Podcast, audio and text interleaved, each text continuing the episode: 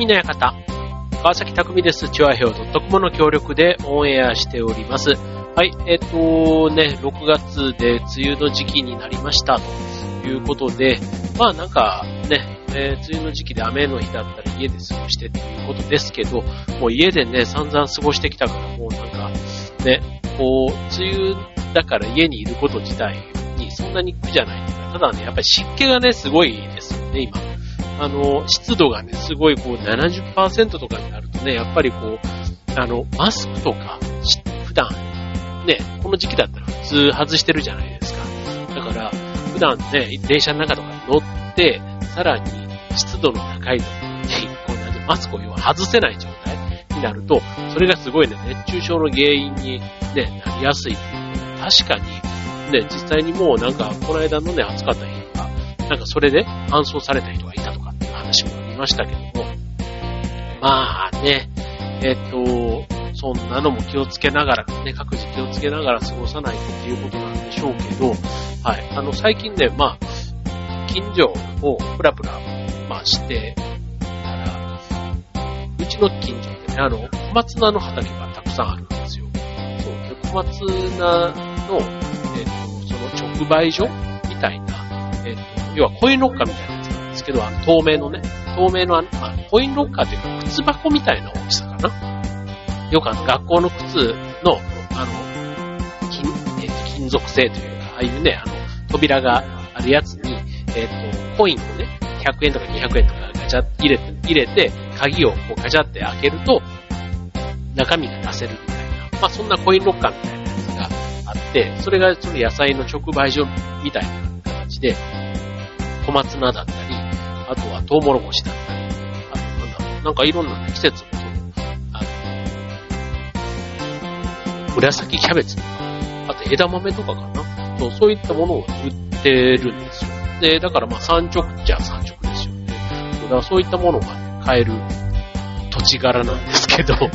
そう。で、あの、まあそれも一つ自販機じゃないですか。で、あの、自販機をいろいろこうね、見てみると、日本って結構自販機王国で世界的には言われているらしいんですね。まああの、台数で言うと、あの、アメリカが一番なのかならしいんですけど、売り上げだけで言うと、日本が世界一とかって言われているぐらい、まあ、自販機っていうのが非常にあの生活とこう密に接しているというふうに言われているんですね。まあ確かにね、自販機あの、まあ特にね、飲み物の自販機なんか見渡せばね、どこかしこにもあってあとまあ、ね、自販機も、えっ、と、飲み物だけじゃなくて、で、食べ物ももちろんパンとかね、ああいう、惣菜パンみたいなのも売ってたりする。あとお菓子が入ってたりとか、あとはね、カップヌードル、ラーメンとかね、ああいったものなんかもありますけども、あの、探すと結構いろんなね、えー、変わり種の自販機っていうのが世の中あるようなんですね。はい。で、えー、これね、あの、ガチャガチャもある意味ある自販機で。ガチャガチャなんかは、あの、何が出てくるかがわからないっていうところが、まあね、自販機としての面白さなんですけど、まあそもそもね、こういうものを、あの、自販機にするんだっていうね、その感覚が結構ね、あの、調べてみると面白いなと思うので、今日は、えー、テーマ、自販機でお送りしたいと思います。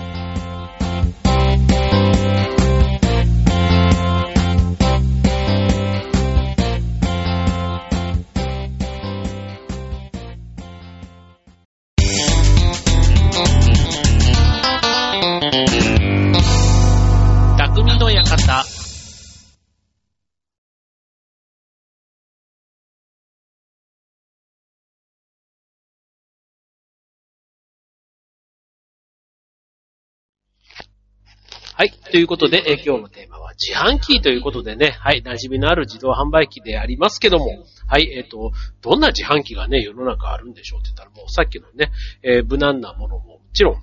え自販機ではあるんですけども、まあ一つね、結構あのメジャーな、まあ日本らしいというか、特にね、海外の方が日本に来た時に、自販機で物を買うのを結構楽しみにしてる方って多いそうなんですね。そう。で、えっ、と、その分、あとは自販機ってね、今こういう労働力不足、ね、人手不足なんて言われてる時に、当然ね、機械がね、物を売ってくれたりするわけですから、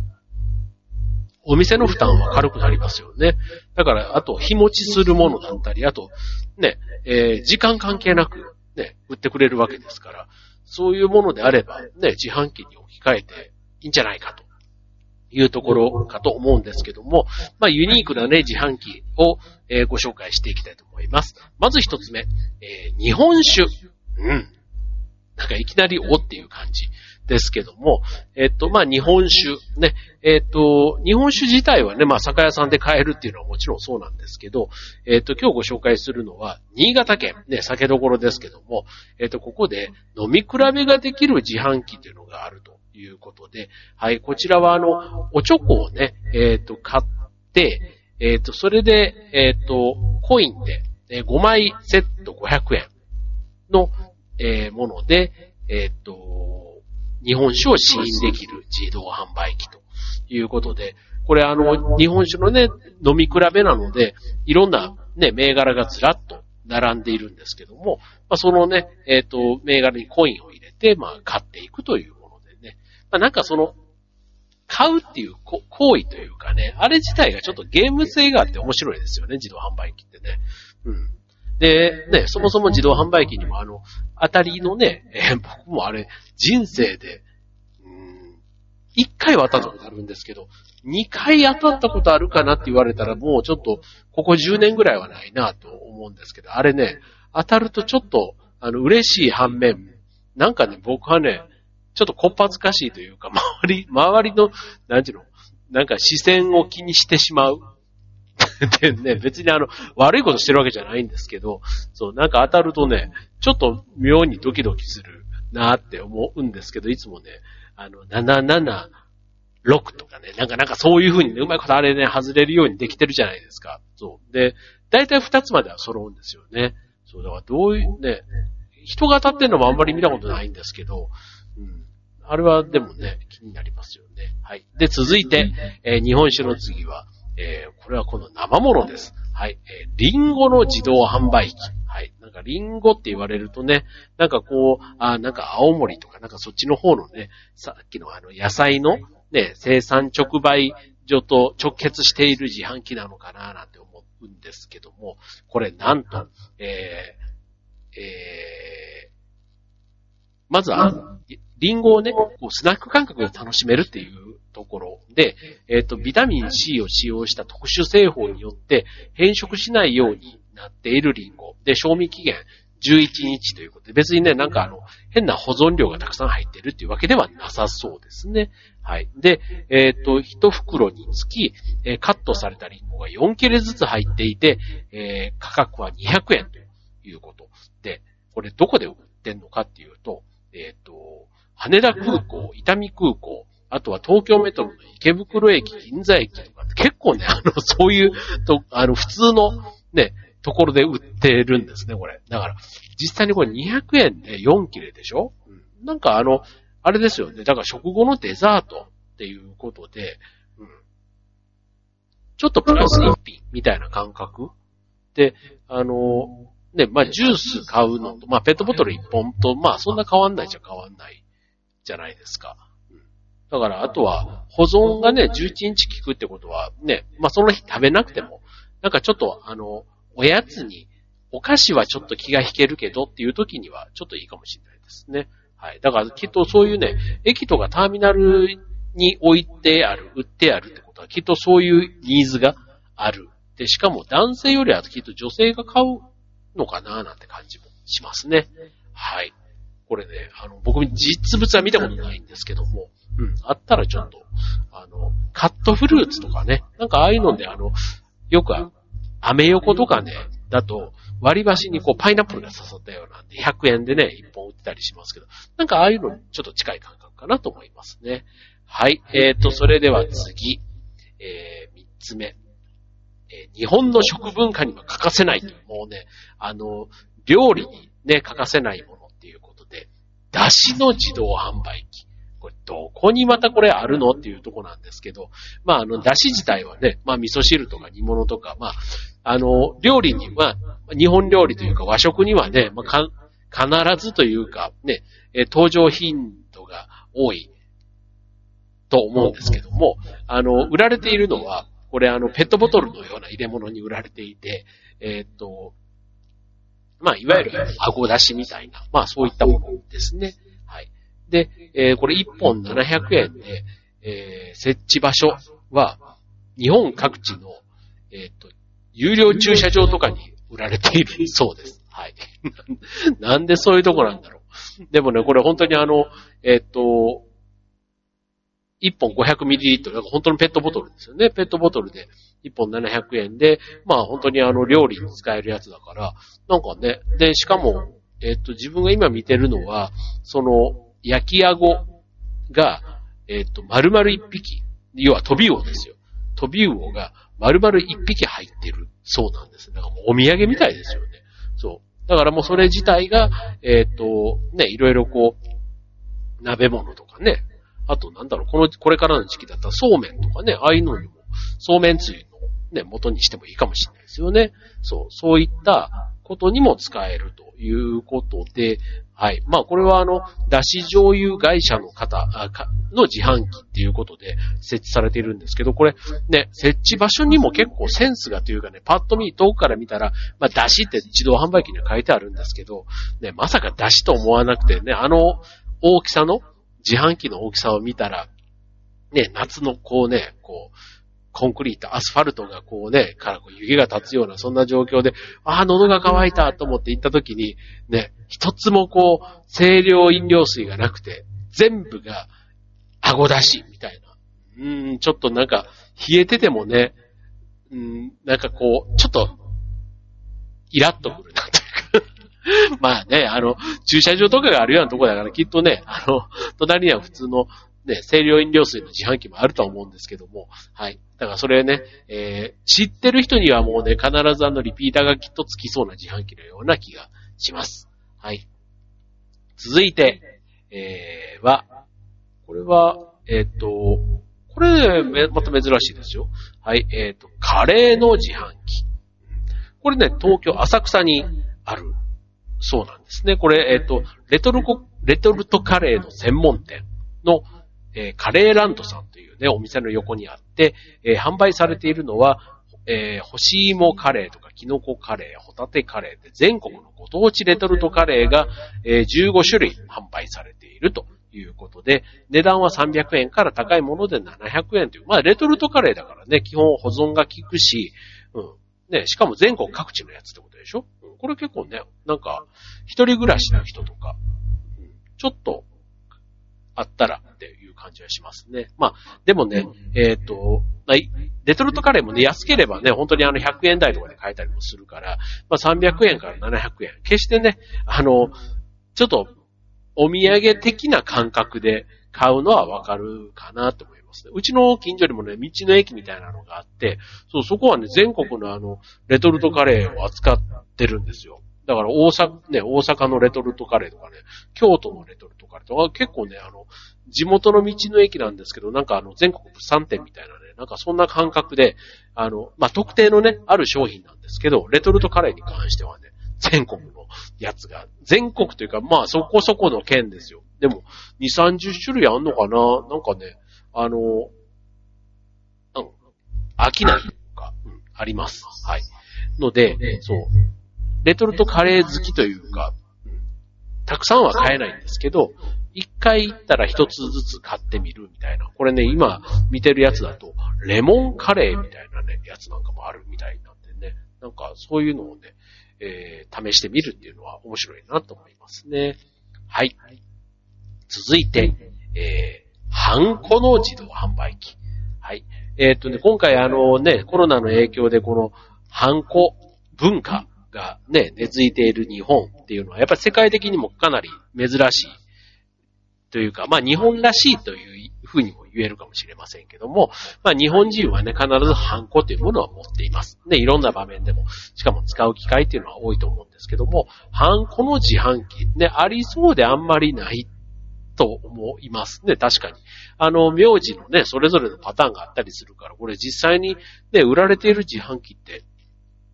その名字の数だけ、どういう風にして選ぶのかななんて思うんですけども、えっ、ー、と、これね、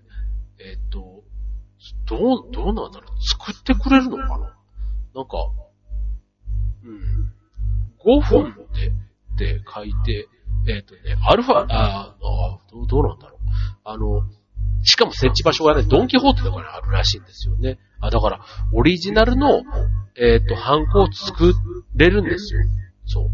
で、えっ、ー、と、タッチパネルの指示に従って、えっ、と、素材と文字の書体を選べば、えできるということで、英語対応もね、機種によってはしていて、アルファベットの入力なんかもできるそうです。なので、まあ、それこそまた海外の方もね、お土産にということで、そういうニーズもあるようですね。はい。なんか、ハンコ、まあ、スタンプって考えたらね、スタンプ感覚なんでしょうね、海外の方からしてみたらね。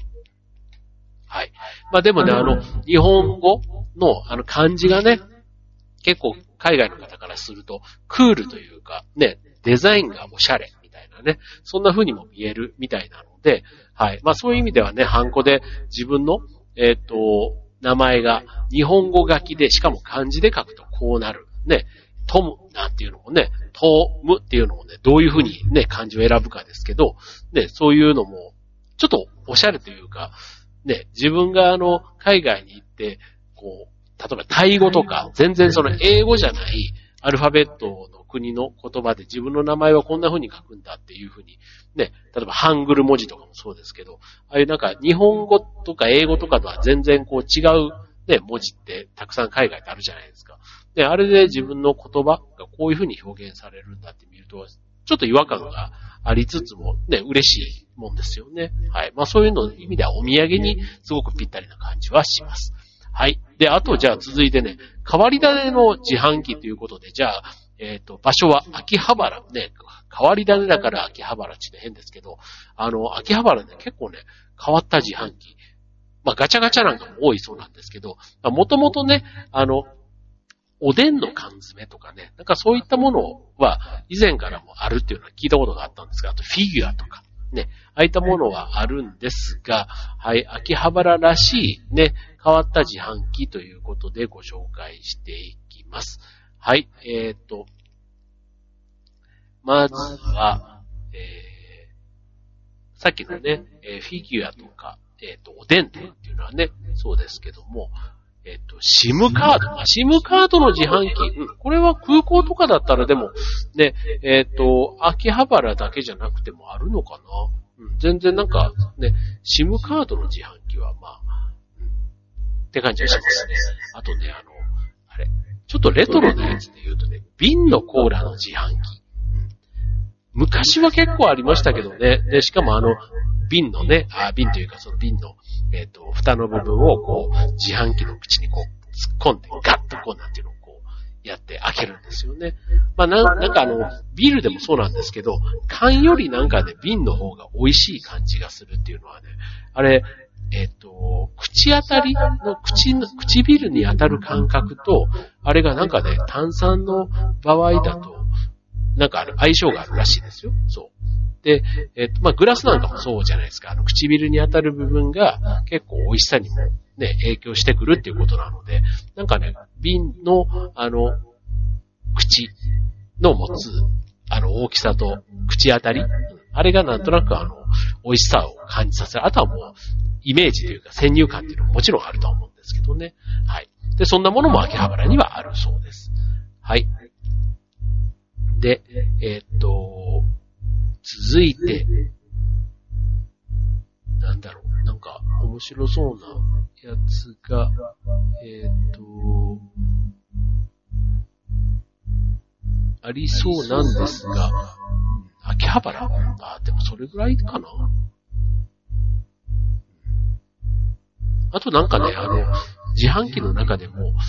うちのその大阪の実家の方だと、サンガリアっていうね、メーカーさんありますけども、サンガリアって大阪のメーカーなんですけど、そう。で、サンガリアのドリンクが、なんかね、50円とかね、異様に安い自販機がね、あるんですよ。そう。それで、まあ、あの、メーカー自体もね、あまり東京っていうか関東の方だと知らないわけじゃないんですけど、そんなに馴染みのあるメーカーじゃないじゃないですか。で、そこが出している、また変わったなんかドリンクみたいなのがね、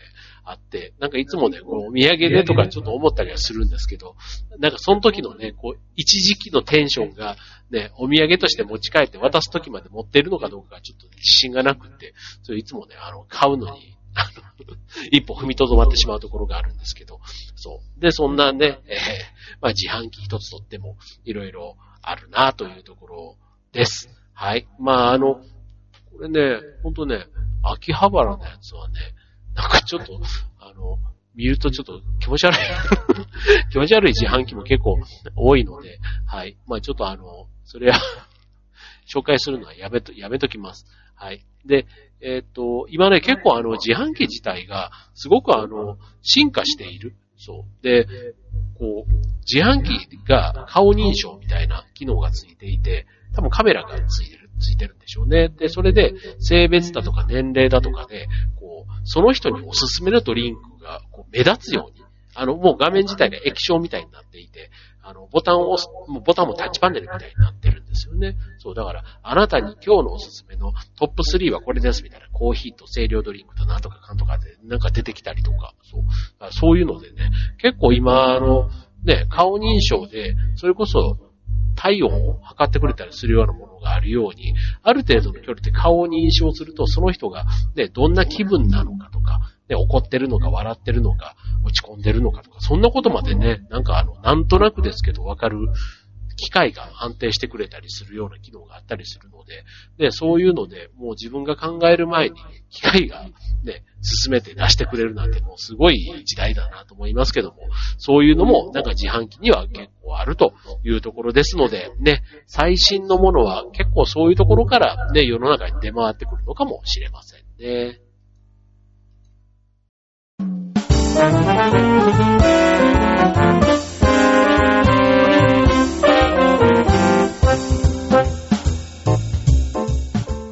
はい、えー、今週の匠の館は自動販売機ということでお送りいたしました。ね、えー、何気なくね、毎日のようにある自動販売機ですけども、あれね、自動販売機でも、こう置いてある場所によって、すんごい稼ぐ自動販売機っていうのが、やっぱりね、世の中あるんですって、そうあって、で、あれよくあの、民家とかで、食材とかをね、借り取って、あの、自動販売機を置いてある、戸建ての家とかってなかったりしません？なんか。あの、ある、あるんですよ。そう。で、で、あって、で、当然あれ自動販売機を置くと、置いた設置料というか手数料っていうのかな？そうそうそう。で、あとはその自販機を補充、ね、売れた分だけ補充したりするじゃないですか。だからそういうのを、やると、なんか1本あたりいくらの手数料とかね、まあそもそもね、自販機を置いて置くだけでもその土地代というかね、地代みたいなものえて、さらに売ったら売った分だけ1本あたり、ね、20円だか10円だかわかんないですけど、なんかそういう手数料がね、あの、ボトラーさんからもらえたりするっていうことで、結構ね、副収入としては悪くないみたいな話も聞いたことがあって。で、で、すごくね、稼ぐ自動販売機、で、月にもう何万って稼いだりするから、そうするとね、そのいくらみたいなね、売れた数に対して、えっ、ー、と、手数料みたいなのが入ってくると。だから、結構自販機のさんこう展開してたりすると、えっと、人がいらないで、あとはまあ補充するっていう手間がかかるので、まあ、そこの部分がね、うまくできれば、そう意外と自販機ってそう儲かるということがありますね。はい、ということで、ね、これから暑くなってきます。ね、自販機ね、いろいろ使う機会が多いかと思いますけども、ね、ああ、そうだそうだ、あとその秋葉原でね、あの、今、食って、食べる虫食べる虫じゃない。虫を食べる。虫を食べるっていう、あの、えー、バッタとか、コオロギとかね。ああいったものをね、専門に扱ってる自販機があるっていう、聞いたことがありますね。そう。まあ、今ね、これからあの、えっと、タンパク源として、ね、えー、体を作るのに必要な栄養素の一つの、ね、タンパク質を取るのに、昆虫が注目されていて、その昆虫食っていうのをね、いろいろ取り扱ってるっていう、なんかそんな自販機が秋葉原にはあるっていうのを、1個1000円でったかな。結構高いんですけど、それでもね、あの味自体は、まあ物にもそれもよるみたいなんですけど、見た目の抵抗感を抜きにすれば、当然ね、食用の虫たちなので、食べて何か害があるわけではないんですけど、まあ味自体もね、なんかこう、エビみたいな感じらしいです。まあ、甲殻類で考えたらね、まあ、ちょっと似てるのかもしれな、い。まあそういう感じみたいなので、はい。まあ自販機もね、まあ見つけたら、見つけて出会ったのもね、一期一会何かのね、縁って考えたら、ちょっと手を出してみるか、チャレンジしてみるのも悪くないかもしれませんね。はい、ということで今週の匠の館はここまで。バイバーイ。